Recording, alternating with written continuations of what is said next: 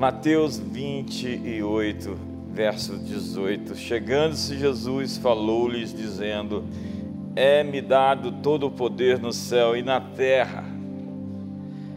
Portanto, ide fazei discípulos de todos os povos, batizando-os em nome do Pai, do Filho e do Espírito Santo, ensinando-os a obedecer a todas as coisas que eu vos tenho mandado e certamente estou convosco todos os dias até a consumação do século. Consumação do século. Então, hoje eu quero falar sobre autoridade espiritual. Existem alguns textos bem incríveis, bem incríveis na Bíblia sobre esse tema. A Bíblia fala no texto correspondente do Evangelho de Marcos ao texto que eu acabei de ler, ide por todo mundo Pregai o evangelho a toda criatura. Quem crer e for batizado será salvo, quem não crer será condenado. E os sinais seguirão aos que creem. Em meu nome expulsarão demônios, falarão novas línguas, colocarão as mãos sobre os enfermos, os curarão. Se pegarem serpentes, beber alguma coisa mortífera, mal nenhum lhes sucederá. A palavra dada Jesus, por Jesus à sua igreja é uma palavra de comando, de autoridade sobre os poderes que estão debaixo desse céu. Nós precisamos entender aquilo que nos foi entregue. O Salmo número 8 diz: Que é o homem que o estimes, o filho do homem que o visites. Fizeste-o por um pouco menor do que Deus, de glória e de honra o coroaste e lhe deste domínio sobre a obra das suas mãos e sobre os seus pés tudo lhe pusestes. O homem recebeu autoridade, diz a Bíblia. E diz o texto que quando Jesus comissiona os discípulos, ele lhes deu autoridade para expulsar os demônios, curar os enfermos, limpar os leprosos e ressuscitar os mortos. Eis que vos dei autoridade para pisar sobre serpentes e escorpiões, sobre todo o poder do inimigo, e nada absolutamente vos causará dano. E Jesus disse: Se eu expulso demônios pelo dedo de Deus, certamente o reino de Deus é chegado sobre vocês. A demonstração do reino de Deus se manifesta mediante a exposição dos demônios. Demônios expostos e expulsos apresenta a chegada do governo de Deus no mundo. Então, se nós queremos ver o reino de Deus se manifestar, nós temos que objetivamente expulsar demônios. Eu ouvi o Po Yang Shu anos atrás, e ele dizendo: Jesus nos comissionou para expulsar demônios. Eu sei que essa palavra não é muito gostosa de se ouvir, porque alguns já começam a ficar tortos. E ele dizia: expulse os demônios. Jesus disse: expulse os demônios. Então, expulse os demônios da sua esposa, expulse os demônios dos seus filhos, expulse os demônios da sua sogra. Nós temos que aprender a lidar com o mundo espiritual. Se você tem um psicólogo, um psicanalista, um alguma coisa aí, um psiquiatra, que não acredita na manifestação espiritual de seres que oprimem seres humanos, por favor, arrume um profissional que opere no mundo espiritual.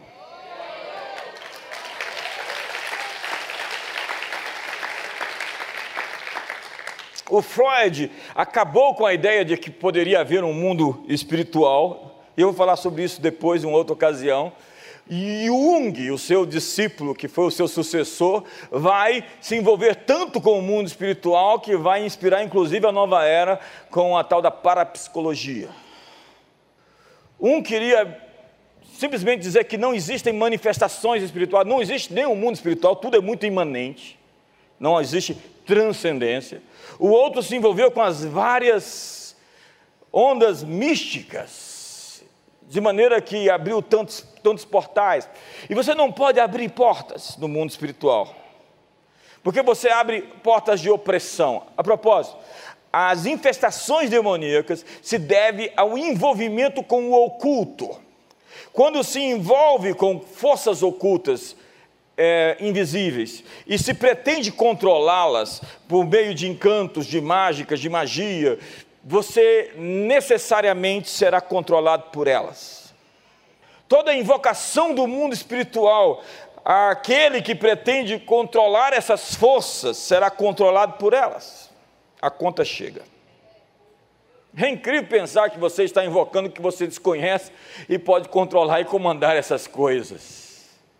E é por isso que a Bíblia é categórica sobre a proibição de qualquer envolvimento com o oculto, com o ocultismo, com feitiçaria, com magia, com bruxaria.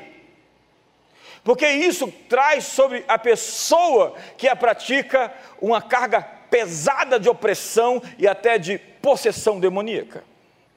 E antes de libertar as pessoas, nós precisamos ser libertos nós mesmos. Então nós precisamos sobrepusar essas fortalezas e derrubar esses tronos de iniquidade. E as armas da nossa milícia não são carnais, mas poderosas em Deus para destruir fortalezas desfazendo sofismas e toda altivez que se exalta contra o conhecimento de Deus, levando cativo todo pensamento à obediência de Cristo. Põe a mão na sua cabeça e diga: levando cativo todo pensamento à obediência de Cristo. Diga: eu levo cativo todos os meus pensamentos à obediência de Cristo. Eu me liberto de todos os pensamentos que estão em desacordo com a palavra de Cristo. Eu sou de Cristo. Então, Eu estudei por anos, por décadas, o que significa uma fortaleza. Uma fortaleza é um lugar onde o diabo mora. E o diabo quer morar no seu sistema de crenças. Nós temos que fundar uma organização chamada Demônios Sem Teto. Nós temos que expulsá-los do nosso sistema de crença. Porque há muitas pessoas que permitiu que o diabo colocasse seus ovos de serpente dentro da sua cabeça. O diabo quer morar nos seus pensamentos. Ele escolheu um lugar onde ele quer habitar. Ele quer lhe convencer. Ele quer lhe fazer acreditar em coisas. Ele inseriu informações dentro de você e quer que você as abrace. Então, Chuck Pierce disse que fortaleza é o processo de raciocínio impregnado por uma força espiritual que mantém a pessoa cativa. Uma fortaleza é um sentimento de indignidade. Uma fortaleza é um sentimento de desesperança. Uma fortaleza é um sentimento de miséria, de pobreza, pobreza oculta. Então, quando a prosperidade se manifesta, algo dentro de você diz desperdício porque você acredita que não existe o bastante, que não existe o suficiente, então você recorre àquilo que está lá guardado dentro de você no mais profundo. Uma fortaleza é um forte, um, uma fortaleza é um castelo, ou, ou qualquer coisa para o qual você corre para ter proteção. A base ou fundação de uma fortaleza é um sistema de crença ou mentalidade que se opõe à verdade de Deus. Muitas vezes uma fortaleza é formada em momentos de agonia, de sofrimento, de trauma ou de necessidade, normalmente. Então se criou um ambiente interno, um quartinho escuro da alma. Muitos pregadores aqui hoje. Então o diabo vem à sua mente e começa a acusar Deus diante de você, e ele lhe oferece uma solução, uma válvula de escape que lhe tira Deus do processo. Vamos resolver isso sem Deus. E eventualmente isso leva a um cativeiro maior. É o diabo lhe apresentando uma solução que não envolve a intervenção de Deus. Ele diz: vamos resolver isso de outra forma. Então vamos resolver sua carência afetiva de uma forma em que Deus não esteja presente. Comece a se relacionar com pessoas sem aliança. Isso é a abertura de outro portal, de uma influência espiritual. Sexo não é brincadeira. Sexo é uma conexão que se faz em espírito, em alma, em corpo. Isso produz uma série de opressões. Um dos maiores é, meios de destruição humana hoje são relações sexuais iníquas, DSTs, AIDS, traumas complexos. Então aparece o deputado lá, falando que as meninas de São Paulo têm autoestima. Parabéns, meninas de São Paulo. Ele não conseguiu agarrá-las.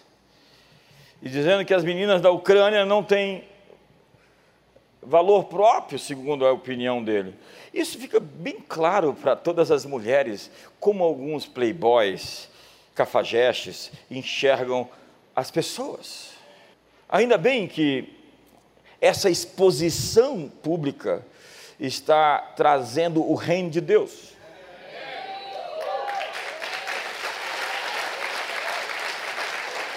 Demônios são expostos e o reino de Deus é chegado. Quantos querem dizer haja luz? Haja luz. Muito obrigado pelo entusiasmo. Então, com base em uma mentira, um sistema de adoração é edificado, onde a pessoa idolatra seus sentimentos, já viu? Gente que idolatra suas emoções, uma pessoa apaixonada, substitui Deus por uma outra pessoa e faz tudo que puder por aquele ente. Eu sinto te dizer que você vai ficar frustrado, decepcionado.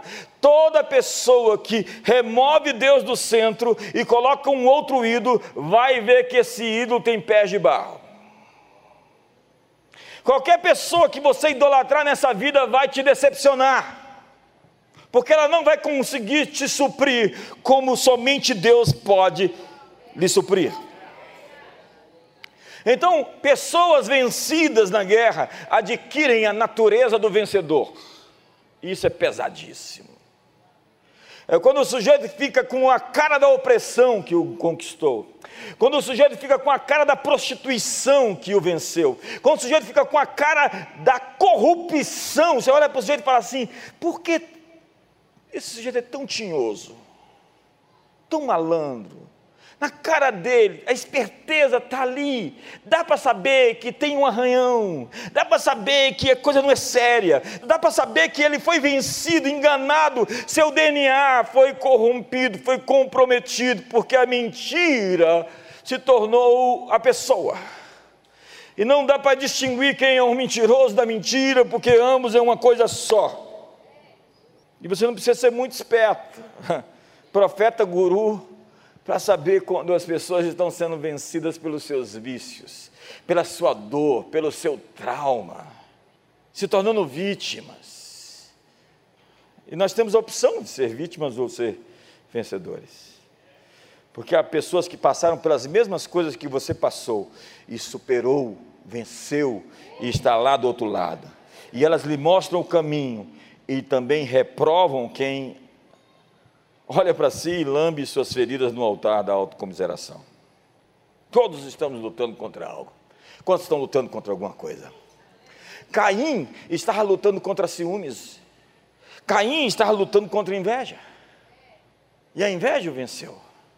E ele matou seu irmão, porque ele ficou amargurado com o sucesso dele. Há na história da igreja um movimento chamado de monaquismo. Nós temos ali São Antão, nós temos ali Pacômio, que são pessoas que vão para o meio do deserto para lidar com seus demônios. Primeiro eles vão lidar com seus demônios, com suas opressões, com suas crises existenciais. E eles vão para o deserto e ficam meses, anos separados, solitários. Desse movimento nasce o movimento monástico. Essas pessoas se tornaram tão consagradas a Deus que quando elas vinham até o meio das pessoas, muitos milagres foram registrados. Pessoas muito dedicadas a se libertar para libertar outros. E a Bíblia diz que quanto mais eu me achego a Deus, mais o diabo fica longe de mim. A Bíblia diz: sujeitai-vos a Deus e resisti ao diabo. Veja que existe uma ação de sujeição e avanço. A sinagoga de Satanás, diz a Bíblia, vai se prostrar diante de você, porque você está prostrado diante de mim. Então, quando você está rendido diante de Deus, você ganha força e autoridade para resistir qualquer coisa que vem contra você. A maior arma, e o texto que eu li, tem no verso 6 uma citação que quase ninguém presta atenção. Uma vez completa a vossa obediência, estáis prontos para punir toda desobediência. Quando você tem um coração entregue, um coração de servo, um coração pronto para obedecer, você é a pessoa mais poderosa que existe debaixo desse céu. Quando você é completamente rendido, aí, rendição é poder, entrega é poder. Alguém sujeito a Deus é alguém extremamente poderoso. Sujeitai-vos a Deus, resisti ao diabo. e o diabo sabe quando ele encontra um servo de Deus. Quem é um servo de Deus? Ele não está por conta própria, ele não está pelos seus apetites, ele não está naquilo pela, pelo ego, não é o ego, não é a vanglória, né? Esse sujeito caiu na vanglória, começou a contar vantagem de coisa que ele não devia, devia se envergonhar de fazer não é por si ou por qualquer elemento que não seja Deus, não a nós, não a nós, mas ao teu nome da glória. Quando você tem esse espírito de servo, Moisés era, era chamado de o servo do Senhor. Cada homem de Deus tem o seu título, né?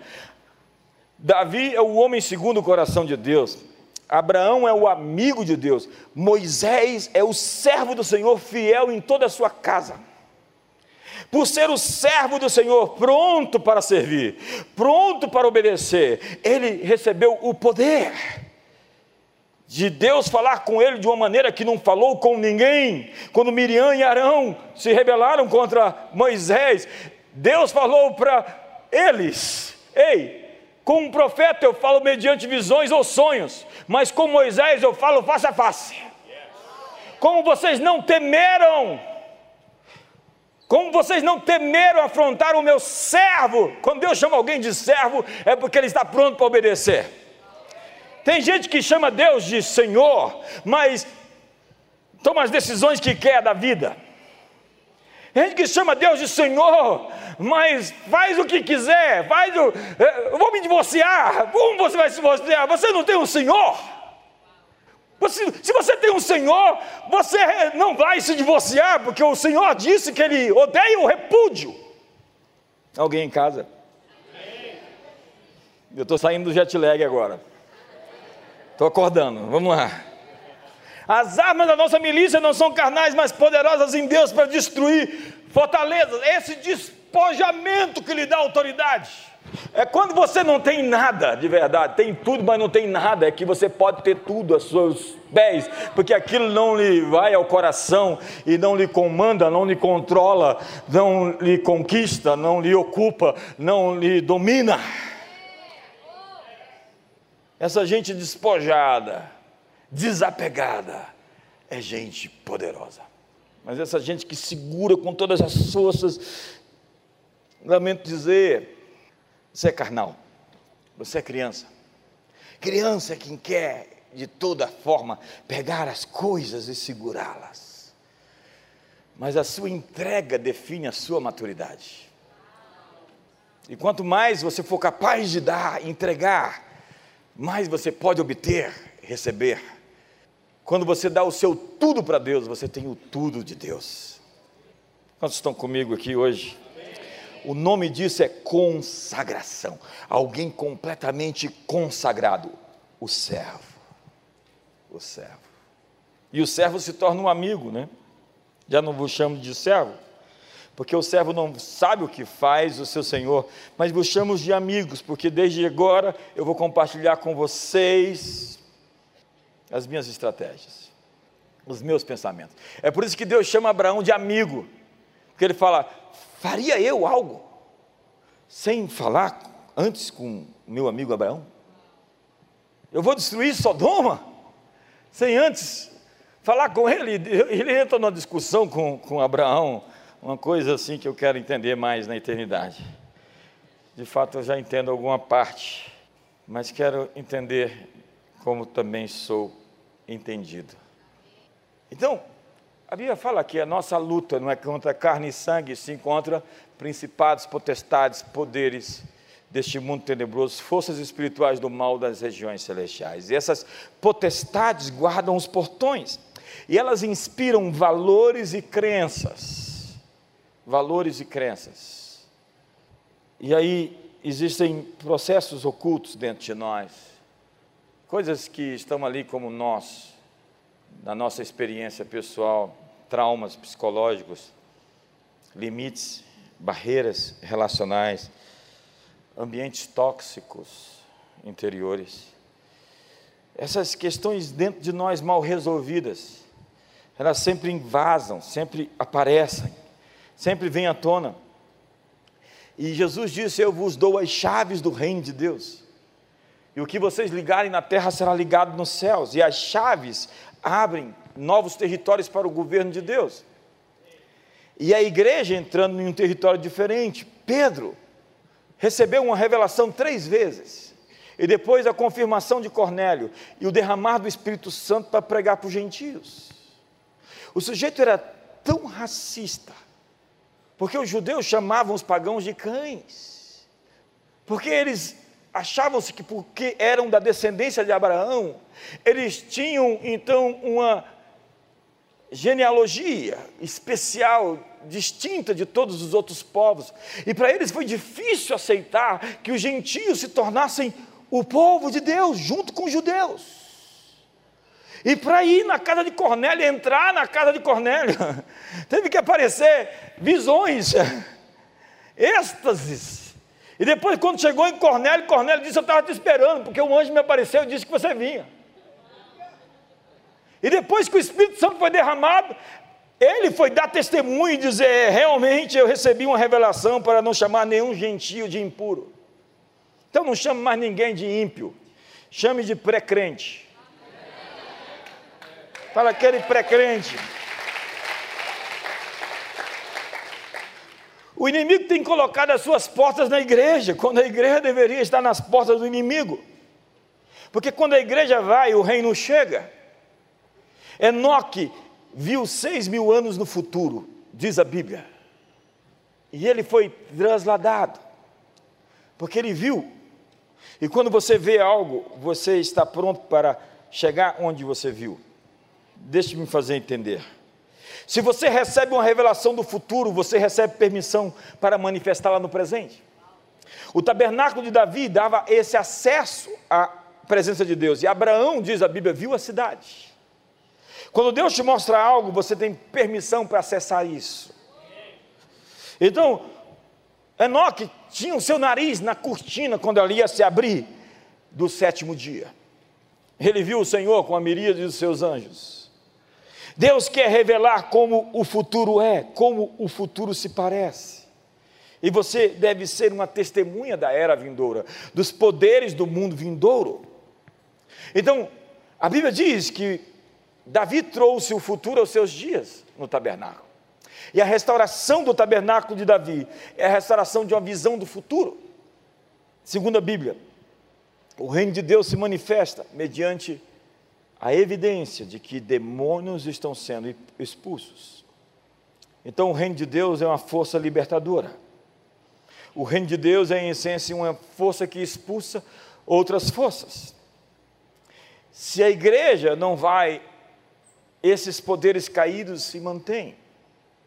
O mundo está opresso não porque existem demônios lá, mas é porque falta luz nesses lugares. Icabode não significa presença de demônios. Icabode significa ausência de Deus. E quando Deus não está presente, sua família começa a ser destruída. Quando Deus não é invocado, quando Deus não é adorado, a sociedade começa a se perder. Eu estava lendo o Vishal ontem, e ele diz que na Índia tem um ditado: se você chamar um pedaço de pau de um ídolo, de um Deus, ele se torna Deus. Se você acreditar que ele assim o é, ele é um Deus. Um pedaço de madeira é um Deus. Se você acreditar nisso. Isso abre o precedente para dizer que eu posso chamar como diz na pós-modernidade, o azul de verde. Isso não é, na verdade, homem, é mulher. Isso, na verdade, não é, é farinha, é cocaína. Isso, na verdade, não é, é leite. Na verdade, não é água, é leite. Então, o que, que me faz colocar um pouquinho de água no leite e fraudar? já que as coisas não são absolutas, já que não existe certo e errado. Então, quem me garante que eu não vou dizer, ah, aquela mulher, ela é casada, mas ela pode ser minha? Por essa égide, por esse princípio, eu posso transformar pedras em pães. Posso modificar os elementos e a essência das coisas. A Bíblia diz: ai daquele que chama o bem de mal e o mal de bem. Sim, senhoras e senhores, existem absolutos. E nós pisamos sobre um chão que tem fundamentos. E quando nós relativizamos isso, o nosso chão desmorona e nós caímos. E é isso que a civilização ocidental está vivendo. Um mundo onde há tanta gente, como dizia Paulo a Tito, os cretenses sempre mentirosos. Imagine que um dia algum sociólogo, algum historiador vai dizer: brasileiros sempre mentirosos. Não, não, não, não. O reino de Deus está chegando. Então aparece um homem epilético. Ele se jogava no fogo, se jogava na água. E os discípulos tentaram expulsar aquele demônio e não conseguiram. Jesus chegou ali e o libertou e o discurso acabou, a discussão terminou. Um milagre vale mil sermões. O Evangelho tem que ser pregado e demonstrado. O Evangelho é loucura para os que se perdem, poder de Deus para a salvação de todo aquele que crê. O reino de Deus não consiste em palavras, mas em poder. Quando fui até vós, não fui mediante palavras persuasivas de sabedoria humana, mas na demonstração do Espírito e do poder de Deus. Nós devemos ser uma igreja que faz o impossível se dobrar ao nome de Jesus. Nós devemos ser uma igreja que vemos curas acontecer. Antes de procurar um médico, procure Deus. Nós devemos ser uma igreja que expulsa as opressões da vida das pessoas que não mudam da casa porque a casa está assombrada, mas faz a assombração mudar de casa.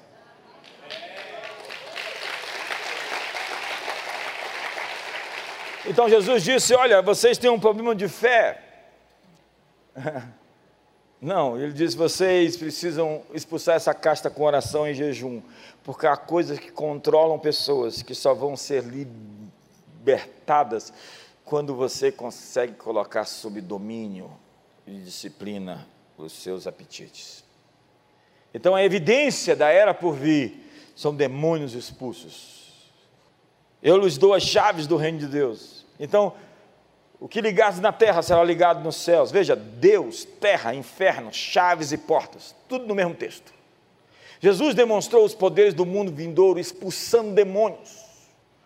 Eu levanto às vezes de madrugada e sinto alguma coisa mudada na atmosfera e eu faço o que Tiago me disse para fazer. Eu quero que os varões levantem mãos santas, sem ira nem animosidade.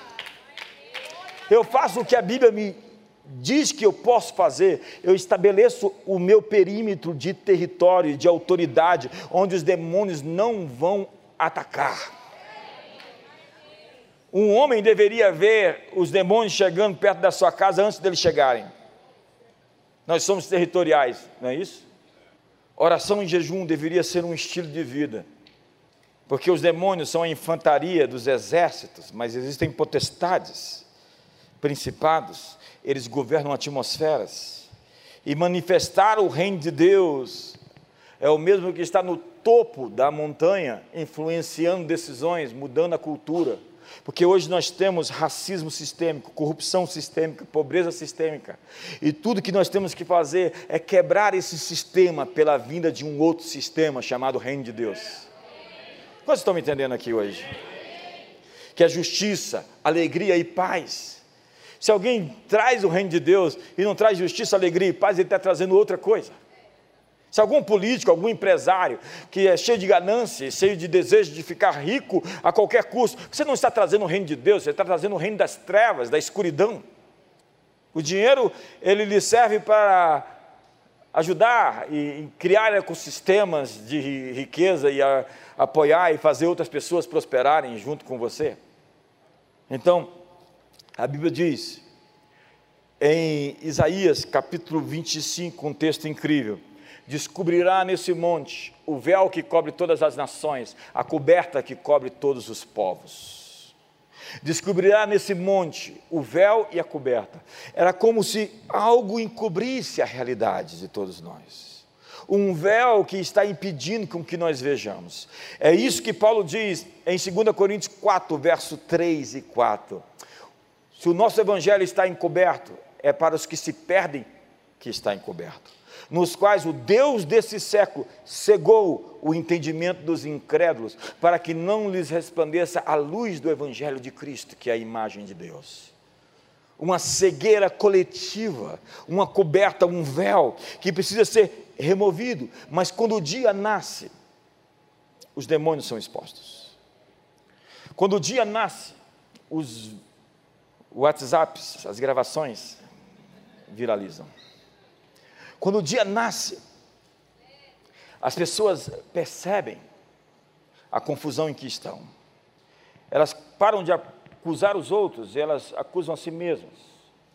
E elas, como Isaías diz no capítulo 1, 2, 3, 4, 5, ai daquele, ai do outro, ai do outro, ai do outro, até que ele é tocado e ele fala, ai de mim, que sou um homem impuro de lábios e habito no meio de um povo de lábios impuros.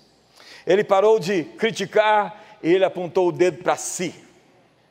Faça esse exercício, porque está chegando o dia e as coisas serão mais claras, mais transparentes, e o mal ficará pior.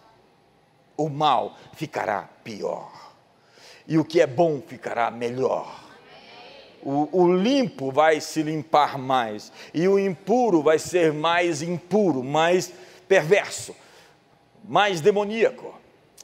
A consumação dos séculos exige a separação de cabritos das ovelhas, o joio do trigo, os bons peixes dos maus peixes. A consumação dos séculos exige a polarização.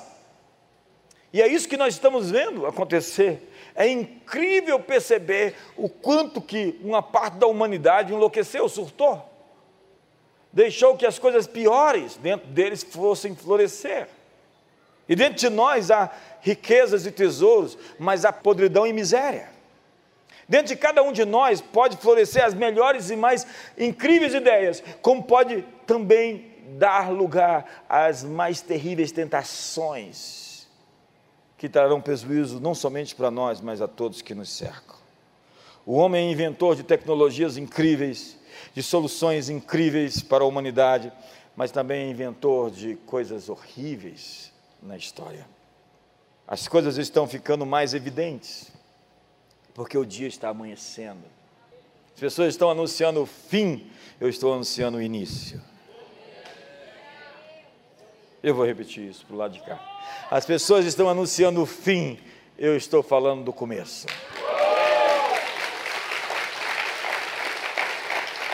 Eis que estou convosco até a consumação do século.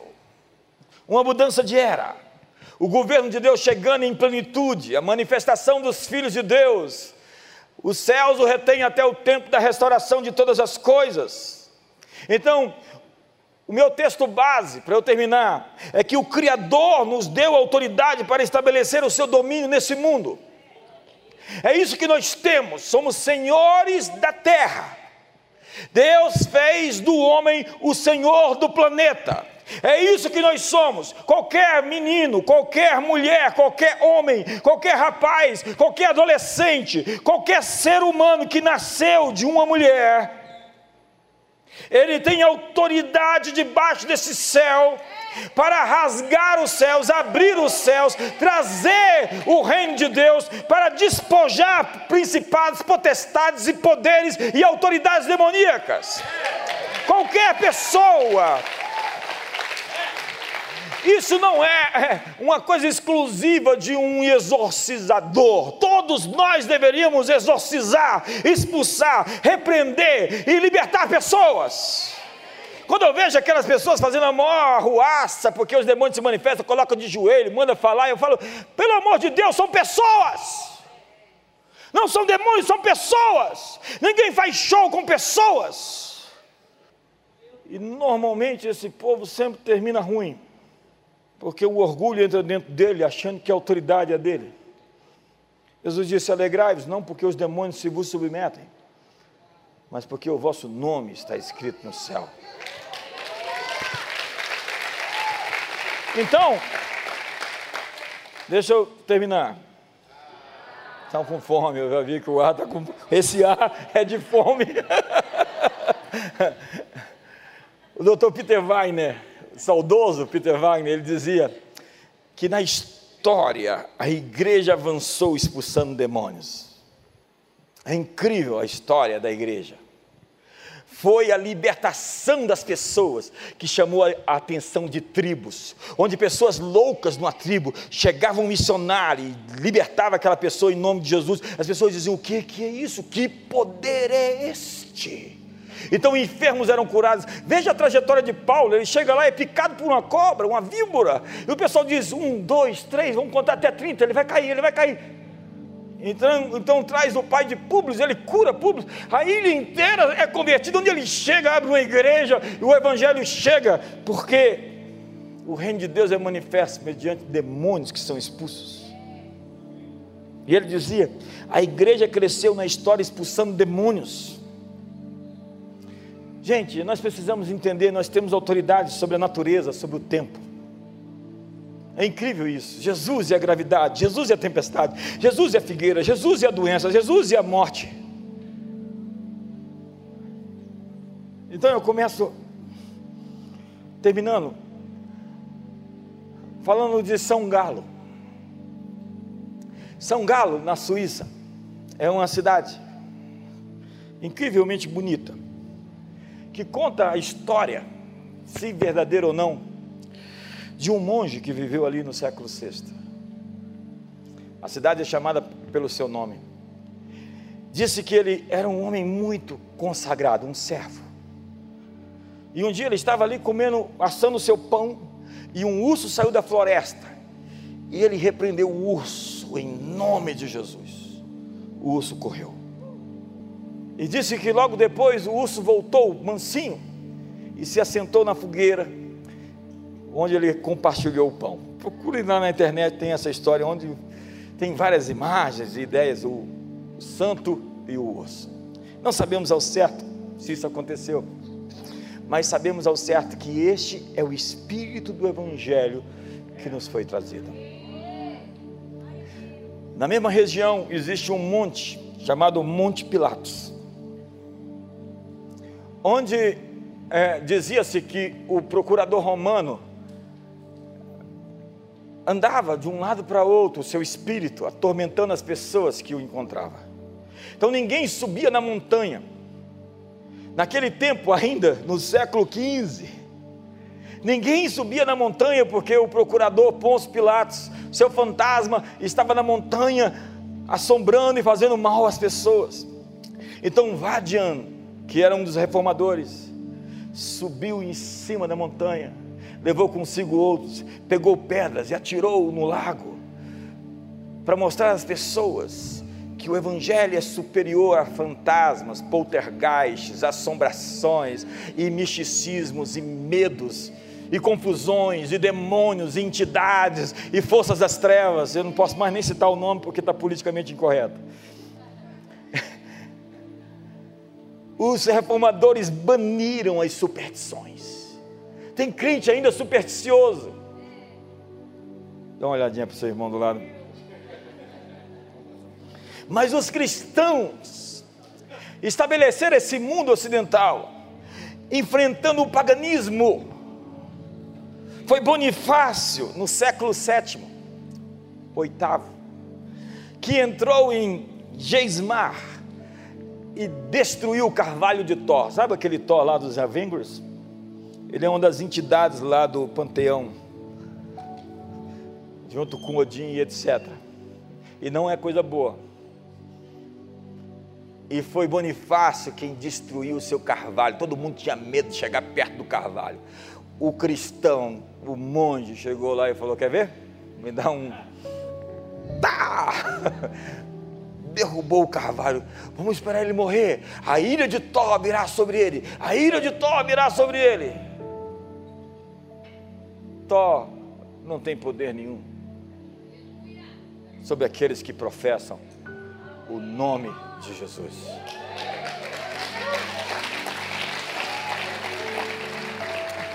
Para isso se manifestou o Filho de Deus, para destruir as obras de Satanás. Eu vim aqui lhe dar uma chave essa manhã. E eu quero terminar. Você sabe como é que os pagãos chamavam os cristãos? Eles diziam que eles praticavam a God spell. God spell é o feitiço de Deus. Porque eles diziam que o, o feitiço dos cristãos era superior a todos os feitiços que eles conheciam. Obviamente que Deus não faz feitiço porque o poder dele é legítimo. Mas os pagãos, acostumados com encanto, com feitiçaria e bruxaria, disseram: eles trouxeram um feitiço que ninguém consegue segurar. Qualquer poder que está oprimindo você, qualquer força que está lutando contra você, qualquer entidade que se ergueu contra você, você tem autoridade para se levantar hoje e dizer que eles estão caindo, estão retrocedendo, estão batendo em retirada. Fique de pé hoje. Eis que vos dei autoridade para pisar sobre serpentes e escorpiões. Você sabe o que, é que o demônio chega para Jesus e diz? Ele diz assim: Senhor, vieste nos atormentar antes do tempo. O gadareno encontra Jesus do outro lado, do outro lado da margem e diz: Você veio antes da hora. Primeiro, o diabo sabe que tem a hora. Ele sabe que tem a hora. Ele usa a palavra kairos, porque tem um tempo de oportunidade. E Jesus não conversa com o demônio, só pergunta o nome e fala: sai dele. Não fica conversando com o demônio, não, irmão. Está fora de moda esse negócio de conversar com o demônio. O sujeito diz assim: esse demônio é tão fraco que eu vou expulsar no meu nome mesmo. Não, faz isso não. Diz a loja, diz a loja. Eu sei da Arapuã. Arapuã faliu, não pode ser. Faliu? 30 anos atrás. Você está velho aí, irmão. Diga, eu tenho autoridade. Você tem autoridade para abençoar seus filhos. Você tem autoridade para abençoar sua esposa. Você tem autoridade para abençoar seu marido. Você tem autoridade para expulsar os demônios das pessoas. Então mire em alguém e fala, demônio que está sobre essa. Eu já fiz tanto isso na vida. Falei, você que está sobre aquela pessoa, oprimindo ela, fazendo ela falar mal de mim para de cochichar no ouvido, levar esses pensamentos. Eu amarro você em nome de Jesus. Você está repreendido, você está vencido, você está despojado. Se a pessoa não se desconecta do espírito, o julgamento vem sobre o espírito e cai sobre ela. É sempre assim. Por detrás de pessoas existem entidades. E quando essas entidades são julgadas, pessoas também caem. Se elas não se arrependerem. Feche seus olhos por um minuto.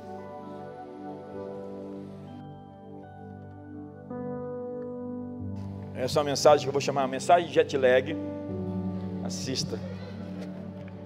Feche seus olhos. Fale agora uma, uma palavra sobre alguma coisa.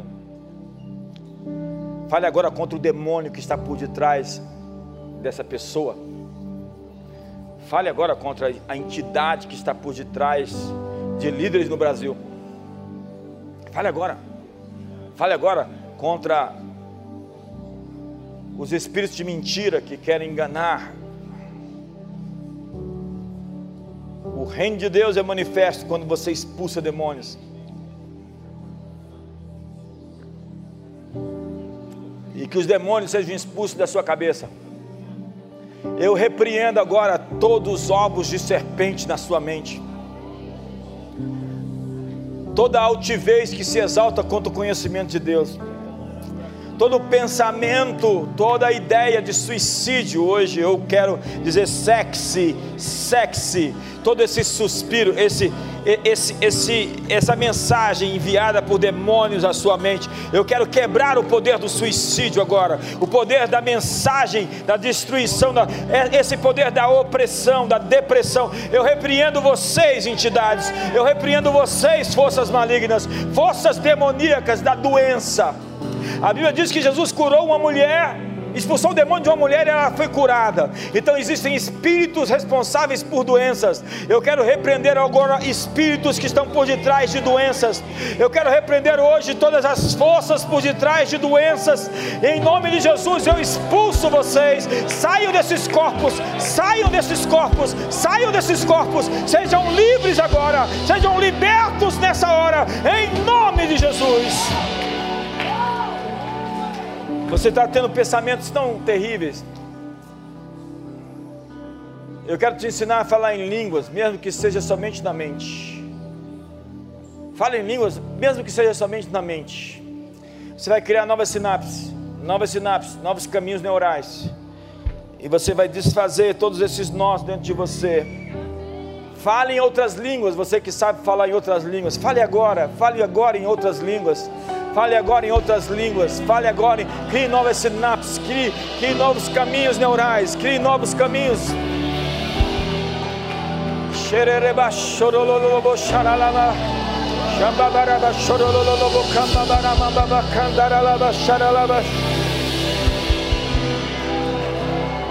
Seu marido, sua esposa, ou qualquer pessoa da sua família está envolvida com prostituição, e prostituição é um feitiço é um feitiço. Nós quebramos o feitiço hoje. O espírito de sedução, a idolatria por sentimentos. Nós quebramos esse ídolo hoje. Que esse ídolo seja quebrado. Que a frustração chegue antes da hora. Que a frustração chegue agora. Que se veja a real. Que se tire, que se tire as escamas. Que se tire os encostos. Que se tire todas as perspectivas falsas, os floreamentos, as mentiras. Nós quebramos hoje o poder dessas mentiras, nós desfazemos o poder dessas mentiras. Sejam livres agora, sejam livres agora, sejam livres, marido, esposa, filhos, todo espírito de encanto, todo espírito de bruxaria, toda obra feita, todo despacho, toda oferenda, tudo aquilo que foi dedicado a destruir famílias, a desfazer casais, casamentos. Nós quebramos agora, nós quebramos nessa hora. Em nome de Jesus, nós ordenamos: batam em retirada. Batam em retirada.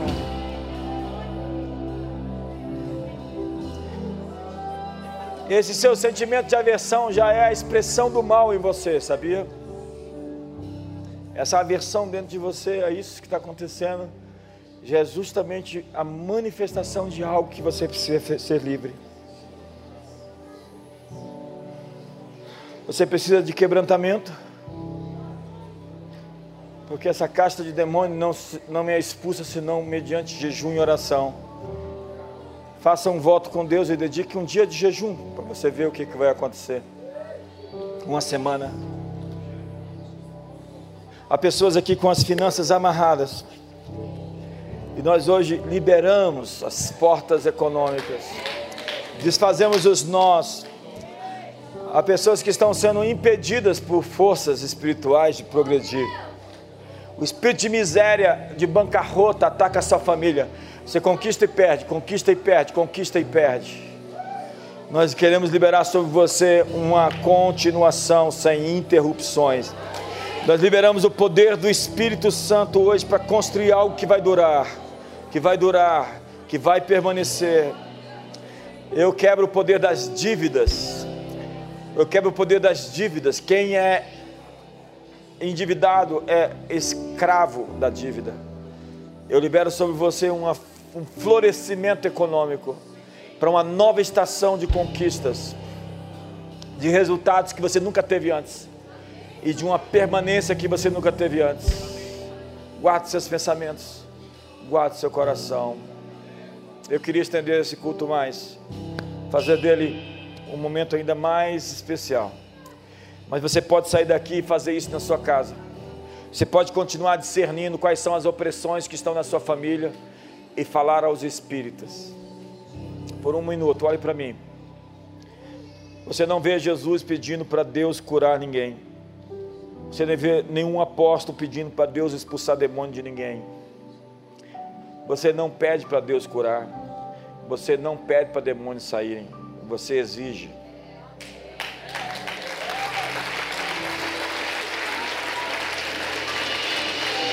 Em meu nome expulsarão demônios. Eu sei que essa mensagem é muito visceral, mas nós estamos colocando o dedo na, na ferida. Nós não estamos contemporizando nem tentando parecer falsamente intelectuais aqui. Há forças além do seu cérebro. Há mais coisas entre os céus e a terra do que a sua vã filosofia. E nós precisamos lidar com a raiz do problema. Obviamente que você precisa de responsabilidade pessoal para manter sua libertação. Se você continuar indo para o lixo e pegando no lixo, não adianta expulsar demônios se você continua no pecado. Eu tenho que terminar. Um ótimo almoço para todos.